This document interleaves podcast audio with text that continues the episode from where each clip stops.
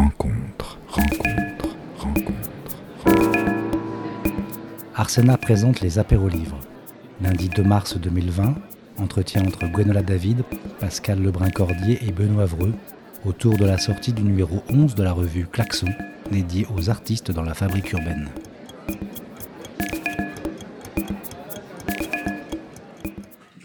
Bonjour à toutes et à tous, bienvenue à Arsena pour cet apéro livre qui est consacré à la sortie du numéro 11 de la revue Klaxon. Et nous avons le plaisir d'accueillir avec nous euh, ce soir Benoît Vreux et Pascal Lebrun-Cordier. Donc bonjour à tous les deux. Euh, quelques mots sur euh, votre, votre parcours. Donc, euh, Benoît Vreux, vous êtes directeur depuis 2009 du CIFAS, c'est-à-dire le Centre international de formation en art du spectacle. Donc, c'est la structure de formation continue du service public francophone bruxellois et vous proposez des formations, ateliers, séminaires.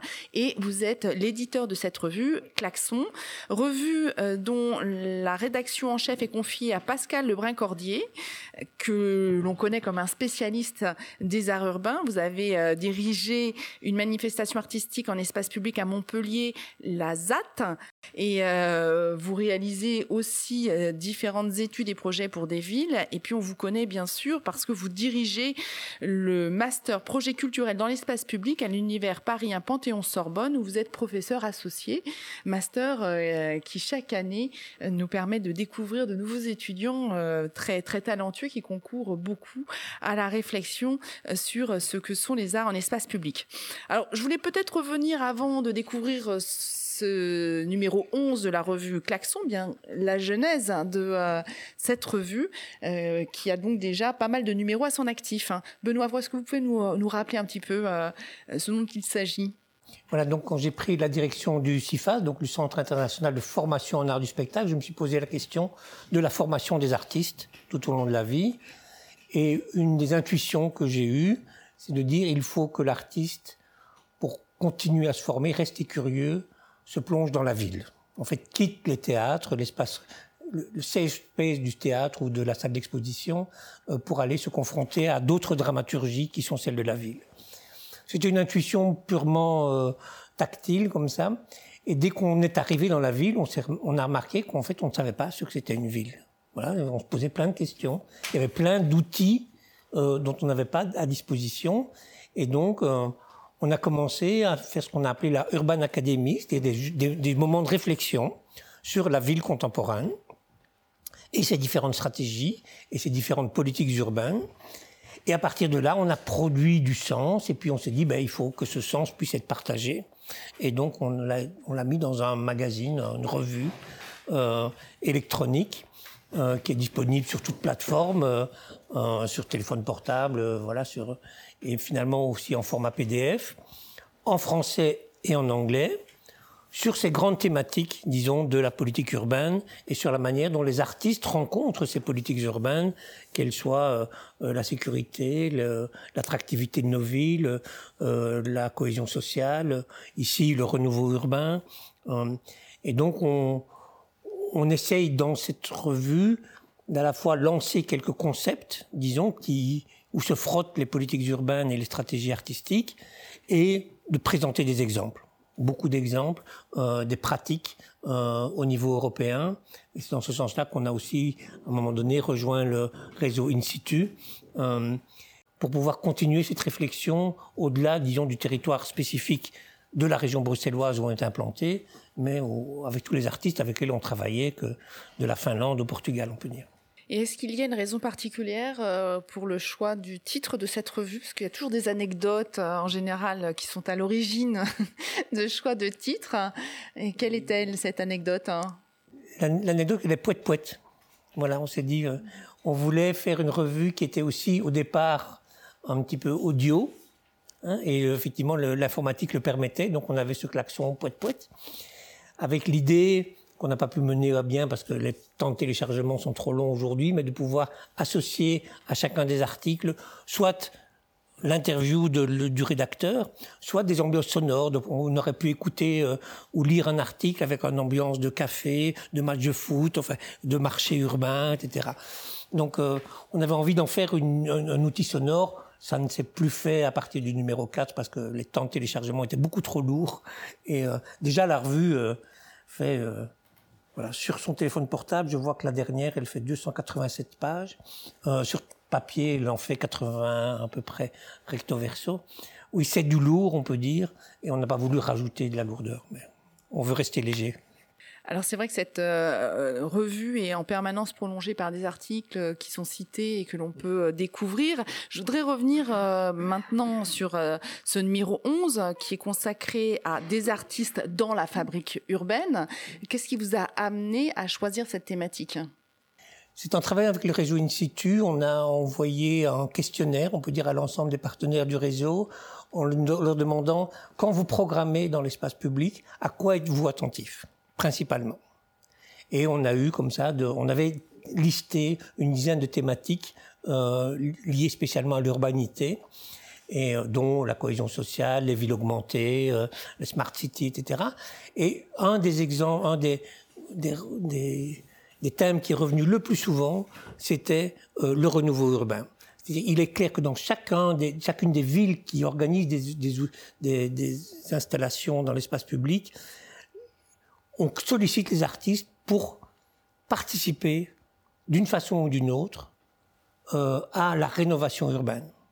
Donc en l'utilisation des squats, l'utilisation, enfin plein d'endroits, disons ça, euh, Pascal en parlera mieux que moi, disons de à quels endroits de la rénovation urbaine l'artiste intervient, mais ils sont souvent sollicités, disons pour donner leurs outils artistiques euh, à la fabrique de la ville.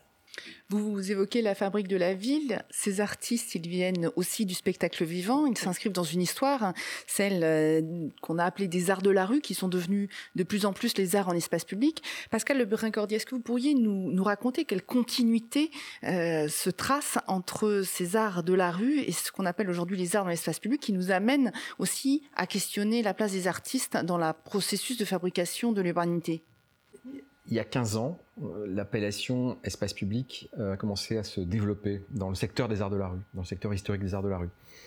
Euh, je pense qu'elle correspondait à une envie de renouvellement à la fois des pratiques et de la vision de la ville pour sortir d'une histoire très riche mais très spécifique qui est née dans le bouillonnement de mai 68 qui s'est prolongé dans les années 70 avec une, oui, une effervescence artistique très, très importante portée par un regard euh, militant souvent, une volonté de, réinventer la ville et, de, mettre sur la place publique euh, des questions sociales, hein, des questions politiques, qui dans les années 80 s'est institutionnalisé avec l'engagement des collectivités territoriales, avec euh, une place de plus en plus importante accordée à, la question de l'animation de la ville.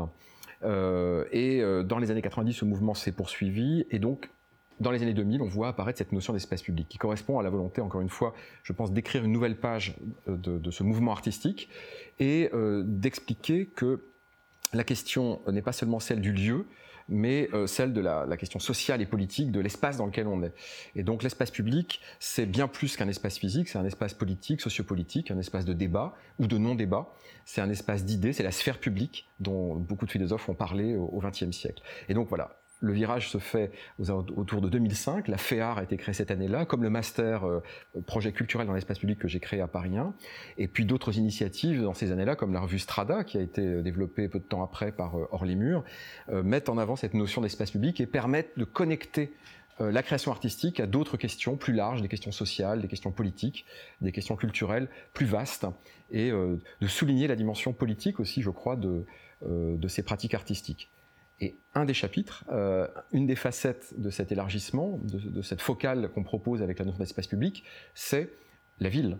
C'est euh, l'espace urbain, la place, euh, l'espace public au sens physique du terme. C'est une des facettes qui, justement, depuis une quinzaine d'années, m'apparaît, nous apparaît, beaucoup d'entre nous, comme étant voilà, une zone d'expérimentation, d'invention, de recherche et de pratique très fertile. D'où ce numéro. Donc vous ouvrez ce numéro par un constat, euh, disant que de plus en plus d'artistes ne cherchent plus seulement à créer dans la ville, mais à créer de la ville. Euh, on voit à travers les multiples expériences que ce désir d'intervention des artistes vient aussi beaucoup des urbanistes, beaucoup des villes elles-mêmes. Qu'est-ce qu'elles cherchent dans la fréquentation des artistes, dans l'invitation faite aux artistes à euh, se produire ou à intervenir dans la ville? Alors, c'est vrai que de plus en plus, des aménageurs, des promoteurs, euh, des élus euh, se disent pour faire la ville, pour transformer la ville, on a besoin d'artistes, pour des raisons très différentes. Je pense que certains euh, ont perçu qu'il était important de faire des villes plus vivantes, plus vivables, mais aussi plus vibrantes et donc, il voit avec la présence artistique la possibilité de colorer, de réenchanter euh, la ville. Bon, ça, c'est une dimension qu'on peut lire de plusieurs manières. Hein. Soit c'est une dimension marketing, euh, on va euh, faire scintiller la ville, on va créer de l'attractivité urbaine. Bon, c'est une des raisons pour lesquelles de plus en plus d'urbanistes, d'aménageurs, de promoteurs et d'élus s'intéressent à l'art dans l'espace public. C'était déjà le cas, je pense, avec les arts de la rue. En vérité, ce qui intéressait beaucoup d'élus, c'est la possibilité d'animer la ville. Bon, mais il y a autre chose, et c'est ça qui nous intéresse dans cette revue, dans ce numéro c'est euh, les raisons pour lesquelles euh, des aménageurs, des urbanistes, hein, euh, des villes font appel aux artistes et qu'ils ont compris que les artistes ont une capacité à lire, à, observer, à analyser la ville et l'espace public qui est très particulière.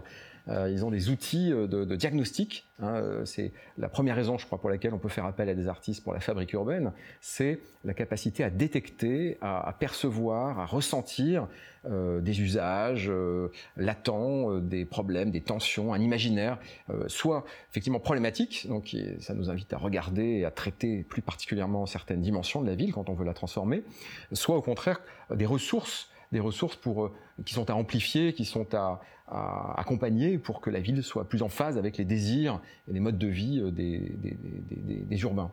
Donc ça, c'est la première raison. Mais il y en a d'autres. En fait, il y en a beaucoup d'autres. Et euh, c'est ce qu'on a voulu étudier dans cette revue. Ce sont les raisons qui nous semblent être les bonnes raisons pour lesquelles on peut faire appel à des artistes pour faire la ville au-delà des raisons cosmétiques, des raisons marketing, euh, qui restent encore aujourd'hui de vraies préoccupations. Hein, on a beaucoup de témoignages d'artistes qui nous disent on est invité par des promoteurs sur une opération urbaine, mais en fait, on s'est très vite rendu compte qu'on était là pour l'affiche, on était là pour euh, faire plaisir aux élus ou pour euh, euh, simplement créer des aménagements plus plus conviviaux, voilà, et ça, reste, ça reste un peu court comme réponse. Donc on a voulu étudier les raisons plus profondes et politiquement plus intéressantes qui peuvent conduire, encore une fois, à des coopérations entre artistes et acteurs de l'urbain. Dans la phase de diagnostic, vous citez euh, une compagnie, l'Agence nationale de psychanalyse urbaine, euh, qui a été fondée par Laurent Petit, qui intervient donc de plus en plus euh, dans des villes, non seulement en France, mais, mais à l'étranger. Alors, pour que ça devienne un petit peu plus concret, est-ce que vous pouvez nous expliquer ce que cette Agence nationale de psychanalyse urbaine apporte et comment elle procède? Alors, la psychanalyse urbaine, c'est une science poétique euh, tout est dit déjà dans ces deux mots, hein, qui se fondent à la fois du coup sur un travail très sérieux d'enquête et d'observation, et sur une part euh, d'invention, de créativité, euh, et, et, donc une science poétique qui consiste à considérer que la ville est une personne. Et donc si la ville est une personne, on va interroger son inconscient et on va enquêter pour découvrir quelles sont ses névroses. Donc la psychanalyse urbaine consiste à mettre la ville sur le divan, interroger les gens qui vivent ou qui travaillent ou qui traversent la ville, euh, tout type de personnes, à poser des questions très simples pour essayer de faire un portrait euh, de cette ville, un portrait euh, qui sera ensuite interprété, à interroger aussi des experts de la ville, à observer la forme de la ville, le nom de la ville, donc il y a toute, une série d'outils développés par la psychanalyse urbaine. Et le résultat de cette enquête, c'est une conférence de psychanalyse urbaine, donc qui oscille entre voilà le, sérieux de l'analyse, de la mise en perspective historique, sociologique, et une part de poésie, euh, euh, une part de fantaisie qui, est indéniable, hein, qui fait qu'on on rit beaucoup en écoutant Laurent Petit faire ses conférences de psychanalyse urbaine. Et donc le résultat, c'est finalement un autre regard sur la ville, la possibilité de mettre le doigt là où ça fait mal, sur oui des, refoulés, hein, sur des, zones ou des dimensions de la ville qui ne sont pas traitées, sur des, contradictions sur bah, les névroses, les névroses urbaines. Et ensuite, à proposer des traitements. Donc il y a une dimension euh, euh, il y a une dimension productive aussi. La NPU propose des traitements névrostratégiques pour guérir les villes, pour apaiser les villes, pour soulager les villes. Donc ces traitements, ce sont en fait des projets urbains euh, qui ont toujours une dimension artistique, une dimension fantaisiste, une dimension euh, étrange, euh, qui vient voilà renouveler encore une fois le regard sur la ville, défonctionnaliser la ville et mettre la ville en connexion avec nos imaginaires, nos ressentis et des enjeux qui ne sont pas toujours les enjeux pris en compte par les urbanistes. Voilà ce qu'est la psychanalyse urbaine. Alors, pour finir, il y a juste deux aspects. Il y a un aspect rhétorique, c'est-à-dire ce sont des conférences, mais de plus en plus, euh, l'Agence nationale de psychanalyse urbaine coopère avec des aménageurs, avec des urbanistes, et réalise des projets, grandeur réelle, dans la ville. Donc il y a deux tendances dans la NPU, et c'est cette deuxième tendance qu'on a voulu, dans l'article qui est consacré à la NPU, dans ce numéro 11, qu'on a voulu raconter. C'est-à-dire comment aujourd'hui la NPU passe d'une posture de discours à une posture euh, de réalisation. Cette compagnie n'est pas la seule à avoir ce type de démarche parce que dans la revue, vous mentionnez euh, de nombreux exemples euh, de compagnies qui interviennent euh, au moment de la concertation, qui vont permettre de proposer d'autres modalités de discussion avec, avec les habitants. Donc ça, c'est aussi une tendance qui se développe, et en particulier dans le nord de l'Europe, me semble-t-il. Oui, alors ça, c'est très important. la concertation en urbanisme, c'est souvent un échec. En vérité, les sociologues qui ont étudié la concertation urbaine disent euh, c'est de la communication et on avalise des projets qui sont déjà dessinés. Donc c'est un échec démocratique, c'est une impasse qui, et la concertation classique ne concerne souvent que très peu de très peu d'urbains. bon, ça c'est un constat dans tous les pays. Euh, les formes sont un peu figées et puis en vérité la volonté de concertation elle est limitée. Euh, on ne veut pas s'embarrasser du point de vue des citoyens très souvent et donc on, on squeeze cette dimension. Alors là, ce qu'on observe, nous, c'est que beaucoup de, compagnies, beaucoup d'artistes imaginent des dispositifs qui permettent déjà d'intéresser aux faits urbains euh, une partie plus large de la population. Donc, on, donne quelques exemples. Euh, ah, justement, par exemple. Alors, on peut citer un, projet. Euh, alors, il ne faut pas qu'on cite que des projets français, parce que la revue, justement, il y a tout un focus qui est consacré à Copenhague. On a fait toute une série d'articles sur euh, la capitale euh, euh, du Danemark, qui a développé des, des projets absolument passionnants. on va donner un exemple, c'est Bureau des Tours. Bureau des Tours installe dans un parc qui va être rénové à Copenhague des bancs qui sont tous pucés et dont on peut des puces RFID qui permettent de les localiser. Ces bancs sont laissés à disposition des gens dans un parc et ils s'approprient ces bancs pour se mettre à l'ombre pour discuter. Et ensuite, il y a tout un, travail de tracking qui permet d'observer à quel endroit les bancs ont été déplacés pendant 2-3 semaines. Et euh, ce travail d'observation assez fin euh, va permettre euh, de penser le projet de réaménagement en discutant avec les habitants bien sûr, mais en ayant aussi une base un peu, un peu objective sur où sont les, euh, où sont les endroits euh, préférés et où sont les endroits aussi évités, parfois pour de bonnes raisons, euh, par les gens. C'est un exemple. Alors, la dimension artistique n'est peut-être pas flagrante dans l'exemple que je viens de donner, mais quand même, ce sont des designers, c'est un collectif pluridisciplinaire. On peut donner un deuxième exemple ici en région parisienne, c'est le collectif Gongle qui a travaillé avec la coopérative Questa dans le quartier Playel à Saint-Denis, là où va se trouver la plus grande gare du Grand Paris Express. Et pour intéresser les habitants de ce quartier qui va vivre des chamboulements absolument considérable, euh, l'idée euh, a émergé de mettre en place des rencontres sportives et de travailler sur le commentaire sportif. Et par le biais du commentaire sportif, de faire émerger un discours sur la ville en transformation. Donc c'est très surprenant, très intéressant. Et on avait plus d'une centaine de personnes qui, pendant plusieurs semaines, se sont réunies, ont fait des matchs décalés avec des règles du jeu modifiées par la, compagnie Gongle qui travaille sur la relation entre art et sport.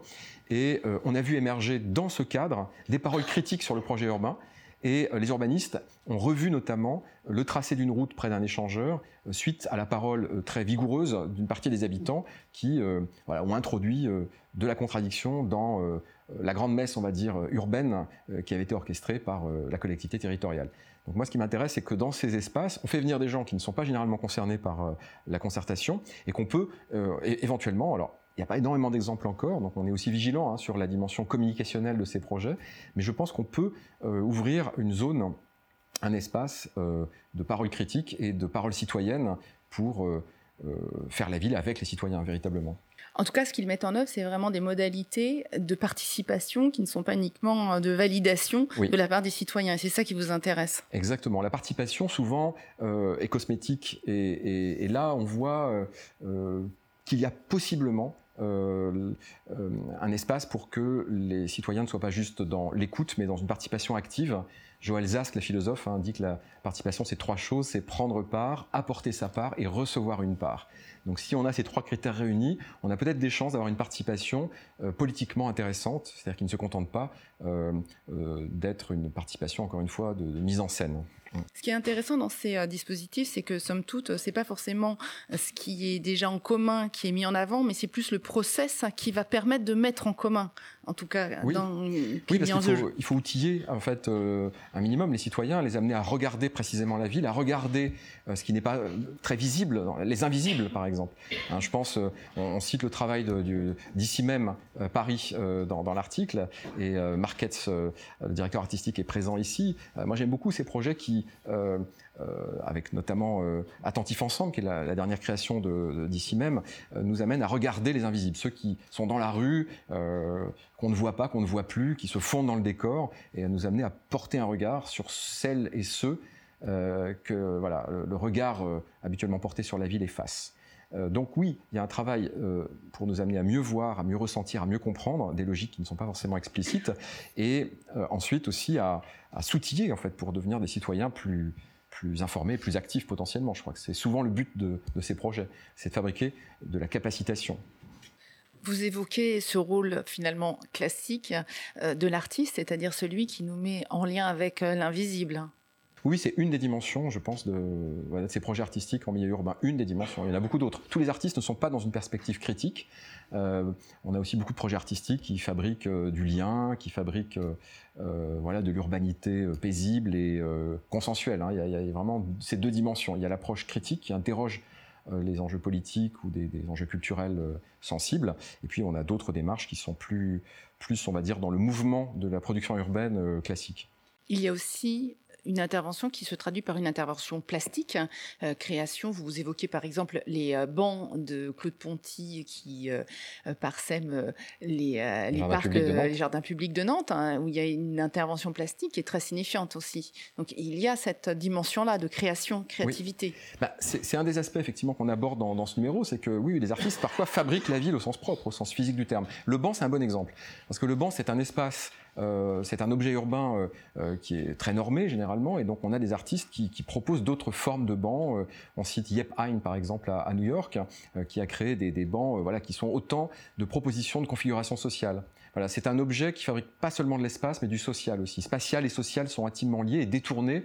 Et voilà, donc on peut aussi évoquer Claude Ponty, voilà, des bancs fantaisistes, des bancs qui s'inspirent de l'univers euh, très, très loufoque de Claude Ponty, ou Pablo Reynoso. Voilà. Bref, un banc qui est finalement un dispositif euh, social qu'on interroge, qu'on détourne pour proposer d'autres formes d'urbanité, d'autres formes de sociabilité. On est dans la célébration de ces interventions artistiques dans l'espace urbain. Il y, a, certainement aussi des difficultés. Qu'est-ce qui souvent bloque ou rend complexe la mise en œuvre de tels projets? Alors, je pense qu'il y a peut-être paradoxalement l'attrait que suscite la création artistique en espace public aujourd'hui dans le monde de l'urbanisme, paradoxalement, parce que je l'ai dit tout à l'heure, on, reçoit, enfin je dis on, les artistes, les opérateurs culturels qui s'intéressent à cette question, beaucoup d'invitations de la part des promoteurs ou des aménageurs. Venez avec nous répondre à des concours.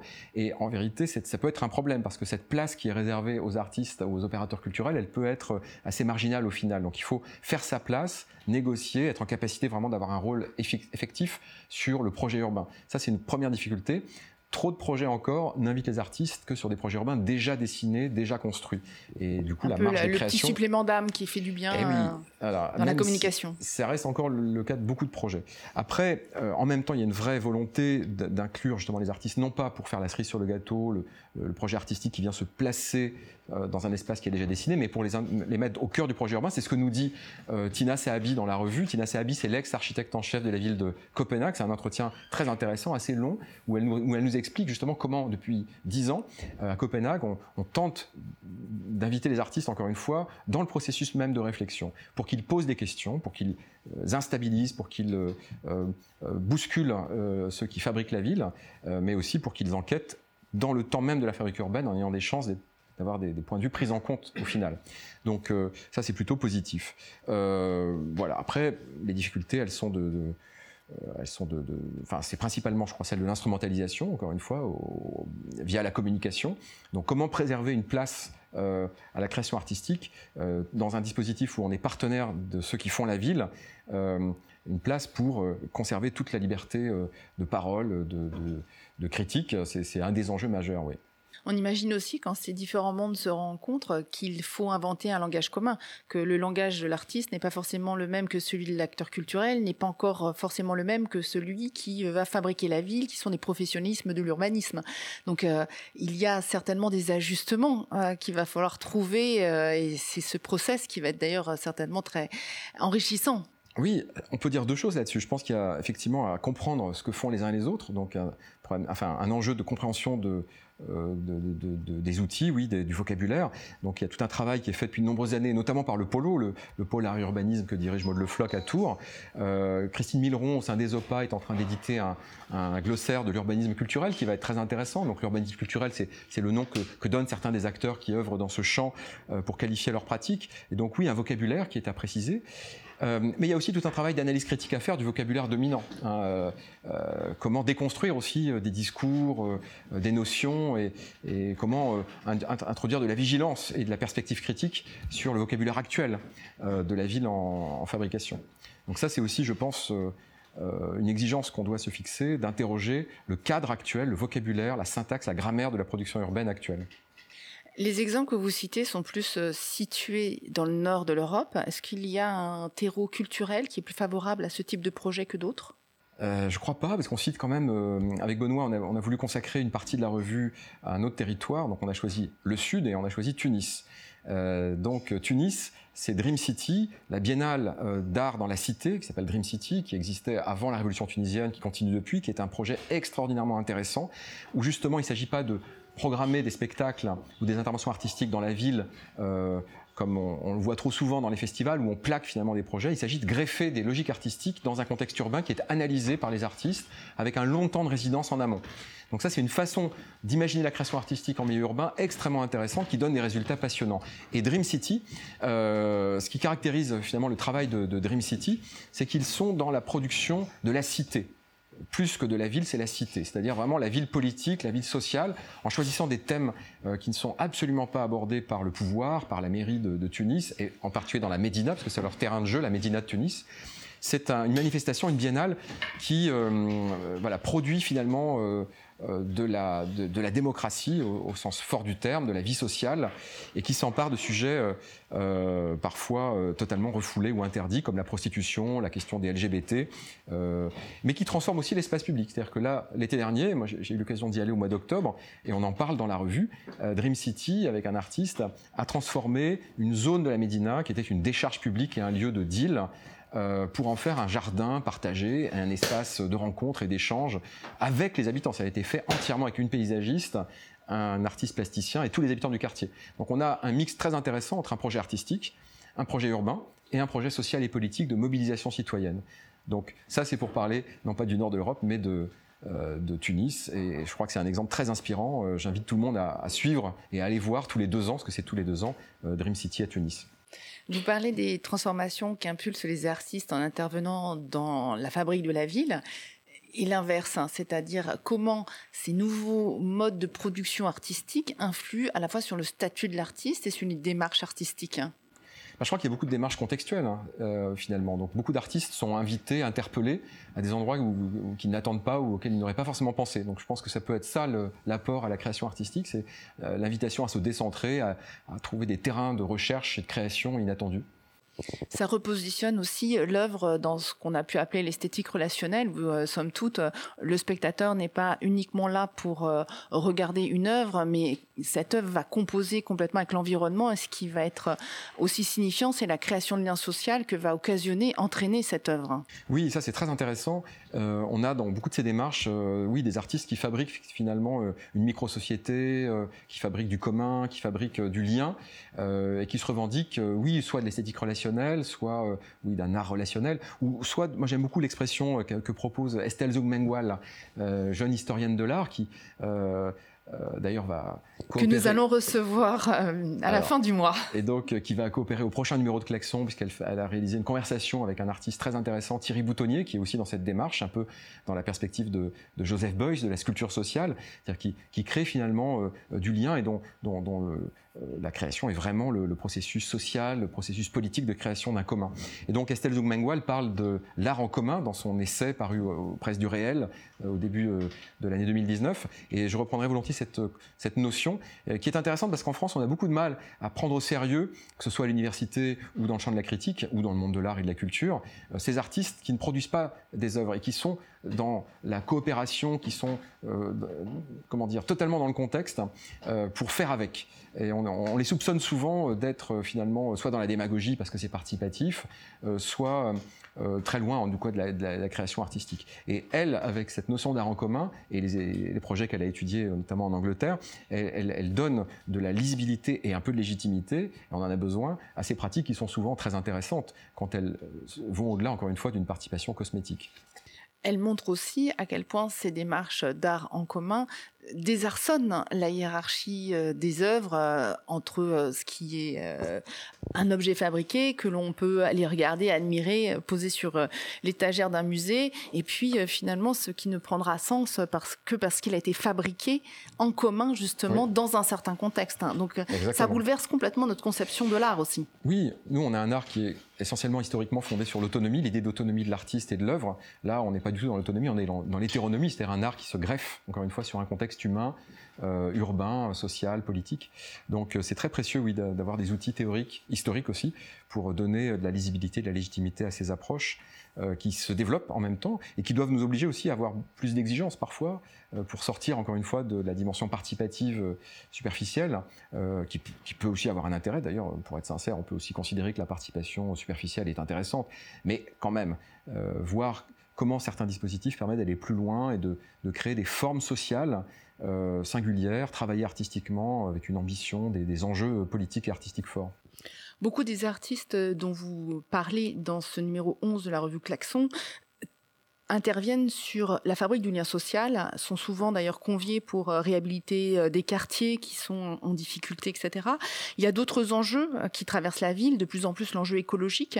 Est-ce que ces thématiques sont abordées et prises à bras le corps par les artistes aujourd'hui dans la fabrique urbaine? Alors, quel sens de la transition, là Parce que c'est le thème de nos deux prochains numéros. Benoît et moi avons décidé de consacrer le numéro 12 et le numéro 13 de Klaxon alors, le, 12, euh, la question des imaginaires du vivant.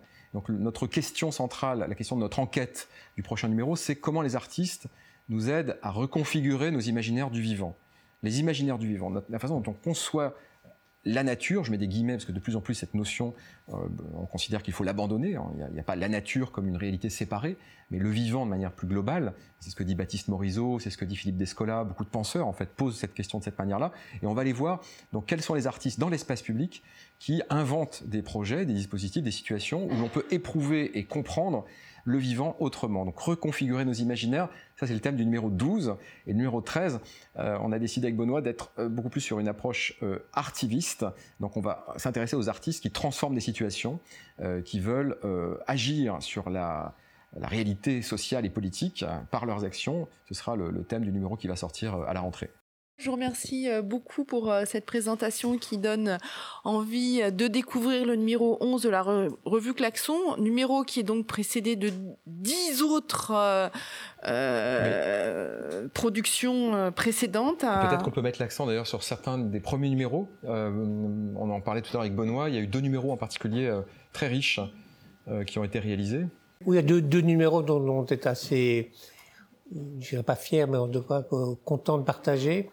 Euh, le numéro 4 qui est consacré à la participation, qui est un, numéro qui a été beaucoup polémique, disons, euh, pour savoir dans ce moment où beaucoup de projets justement artistiques appellent à la participation, euh, on a eu dans notre revue, il y a ce qu'on appelle l'autoroute, hein, donc c'est le texte principal, c'est Roberto Fratini qui, qui l'a écrit, le dramaturge Roger Bernard, euh, en lançant l'idée qu'effectivement la meilleure participation, le projet participatif le plus abouti, c'est la guerre.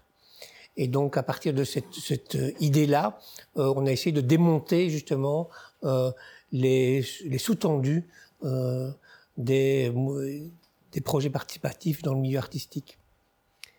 Et le qui vise plutôt à pacifier.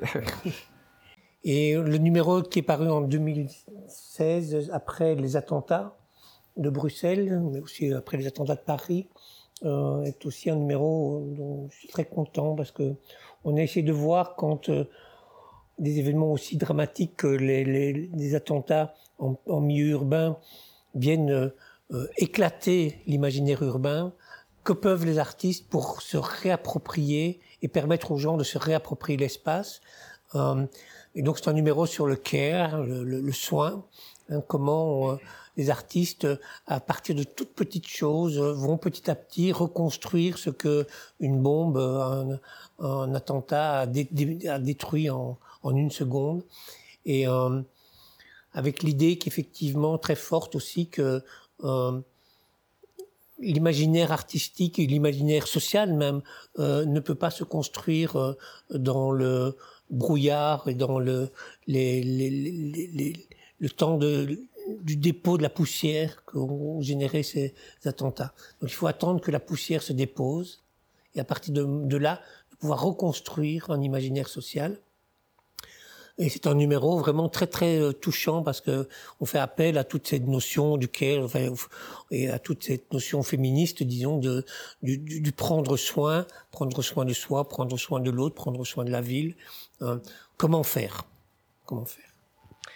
Merci beaucoup Benoît Vreux, merci beaucoup Pascal Lebrun-Cordier. À lire le numéro 11 de la revue Klaxon et les dix numéros qui précèdent. Et les deux futurs aussi, bientôt. Et les deux futurs que nous découvrirons avec, euh, avec grand bonheur. Il y a une autre façon euh, de créer du participatif, c'est le banquet, et nous allons démontrer tout de suite. Merci. Merci beaucoup. Merci.